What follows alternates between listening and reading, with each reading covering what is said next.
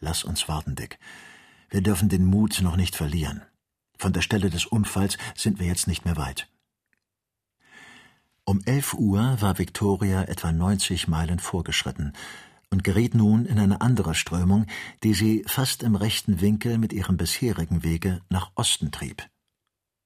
Das Luftschiff schwebte jetzt über einem sehr großen und, wie es schien, stark bevölkerten Eiland, das der Doktor als die Insel Faram erkannte, auf der die Hauptstadt der Bidiomas liegt.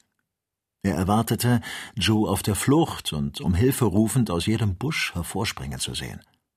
War er frei, so hätte man ihn einfach davongeführt. Und wurde er gefangen gehalten, so konnte das, bei dem Missionar angewandte Verfahren, nochmals eingeschlagen werden, und die drei Gefährten wären bald wieder vereint gewesen. Aber nichts zeigte sich. Keine Spur ließ sich auffinden, es war zum Verzweifeln. Um halb drei Uhr kam Victoria in Sicht eines am östlichen Ufer des Tschad gelegenen Dorfes mit Namen Tangalia, das den äußersten von Denham erreichten Punkt bezeichnet. Der Doktor fing an, sich wegen der beharrlichen Windrichtung zu beunruhigen.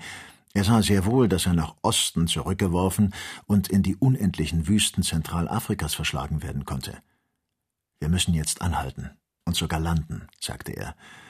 Besonders Joes wegen ist es dringend notwendig, dass wir über den See zurückkehren. Es gilt nur, eine entgegengesetzte Strömung zu finden. Über eine Stunde lang suchte er nun in verschiedenen Zonen und endlich in einer Höhe von tausend Fuß, fand er ein heftiges Wehen, das den Ballon nach Nordwesten trieb.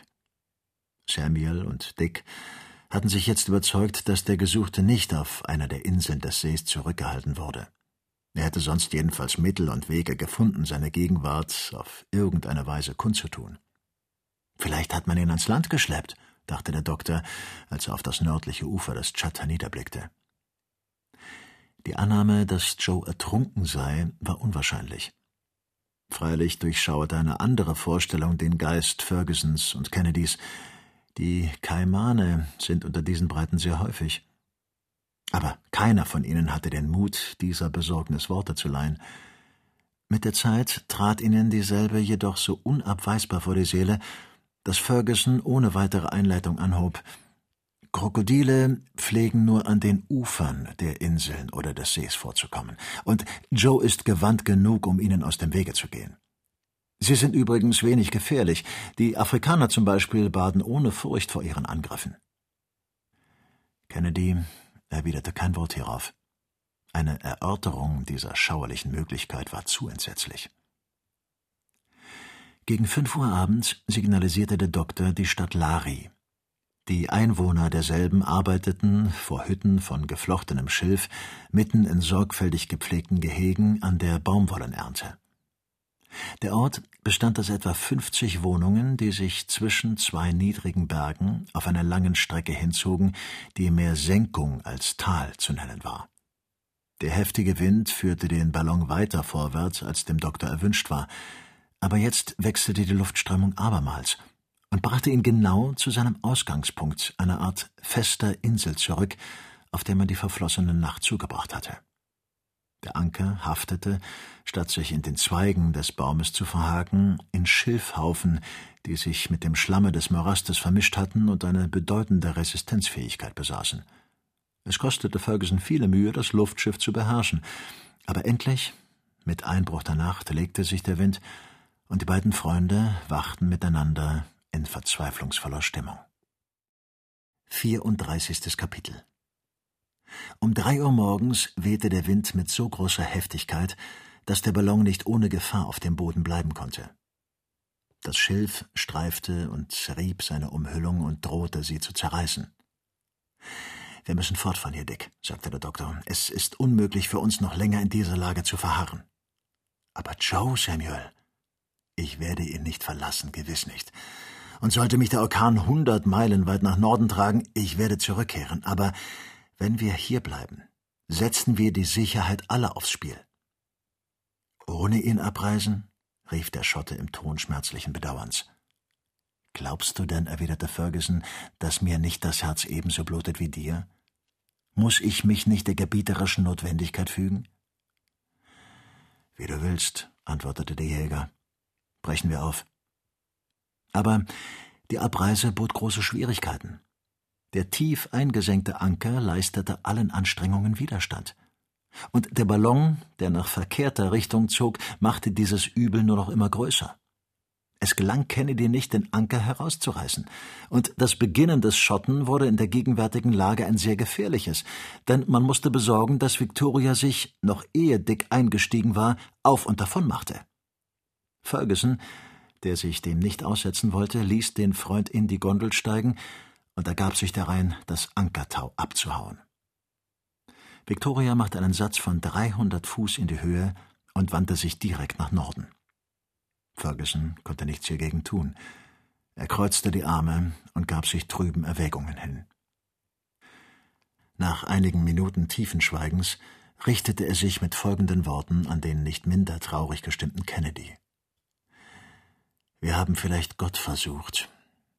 Die Unternehmung einer solchen Reise kam nicht Menschen zu und ein schwerer Seufzer entrang sich seiner Brust.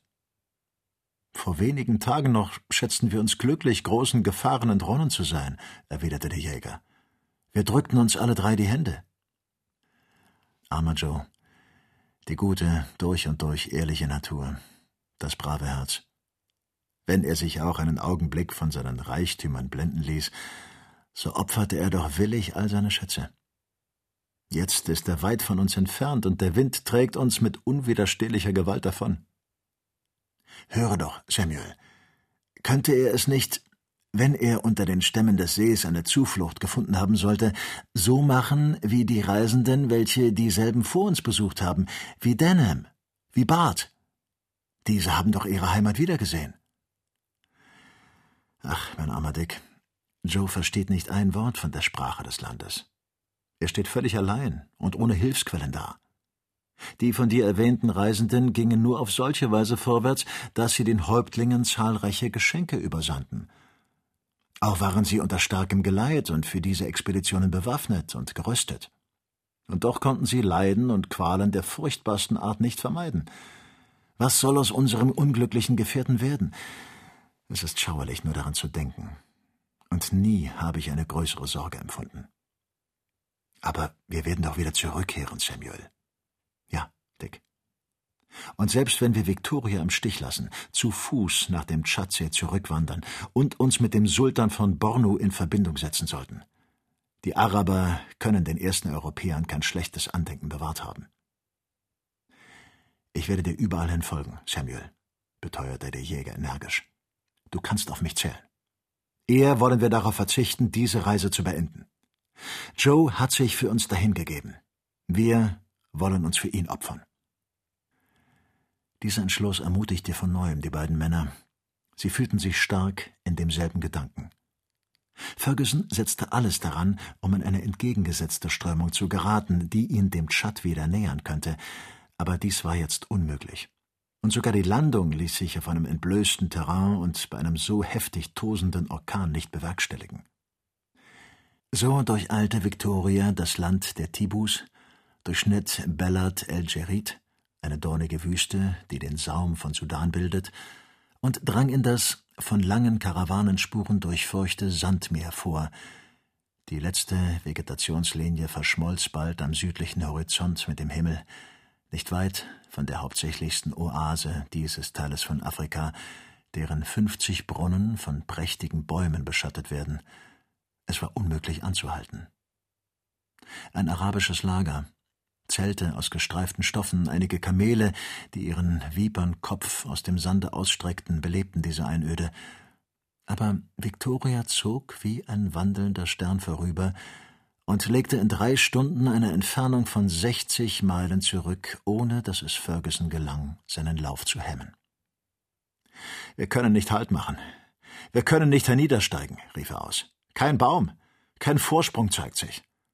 Sollen wir denn die Sahara überschreiten? Der Himmel ist entschieden gegen uns.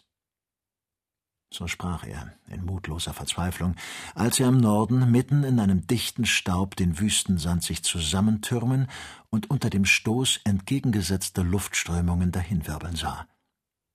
Mitten in diesem Chaos, von der Sandlawine überschüttet, zerschmettert, da niedergeworfen, ging elend eine Karawane unter. Die Kamele ließen ein dumpfes, jammervolles Stöhnen hören, und durch den erstickenden Nebel drang verzweifeltes Geschrei und Geheul. Bisweilen sah man noch die grellen Farben bunter Gewänder durch den grausamen, tötenden Sand schimmern, aber bald verschwanden auch diese, und das Gebrüll des Sturmes übertönte jeden anderen Laut. Wo sich eben noch eine ununterbrochene Ebene erstreckte, erhob sich jetzt ein noch in Bewegung begriffener Hügel, das ungeheure Grab einer verschlungenen Karawane. Der Doktor und Kennedy hatten erbleichend diesem entsetzlichen Schauspiel beigewohnt. An ein Lenken ihres Ballons war nicht zu denken. Er wirbelte in ganz entgegengesetzten Strömungen und gehorchte nicht im geringsten mehr der verschiedenen Anspannung des Gases. In diese Luftstrudel hineingerissen, drehte er sich mit schwindelerregender Schnelligkeit. Die Gondel wurde heftig hin und her geschleudert, so dass die unter dem Zelte aufgehangenen Instrumente klirrend aneinanderstießen und die Windungen des Schlangenrohrs sich zum Zersprengen krümmten. Die Wasserkisten wurden lärmend aus einer Ecke der Gondel in die andere gerückt, und die Reisenden, welche mit krampfhaft geballter Hand das Tauwerk umklammerten und sich gegen die Wut des Orkans zu halten versuchten, konnten sich in dem Tosen des Sturms durch kein Wort, keinen Ruf verständigen. Kennedy, dessen Haar wild um Stirn und Augen flatterte, starrte in den Orkan hinein, ohne zu sprechen. Der Doktor aber schien in dieser drohenden Gefahr seine Ruhe und Kühnheit wiedergefunden zu haben. Auf seinen Zügen zeigte sich keine Bewegung des Schreckens. Ja nicht einmal als der Ballon nach einer letzten scharfen Drehung plötzlich und unerwartet stillstand. Der Nordwind hatte die Oberhand gewonnen und jagte ihn jetzt in entgegengesetzter Richtung wie am Morgen, aber mit ebenso großer Schnelligkeit dahin.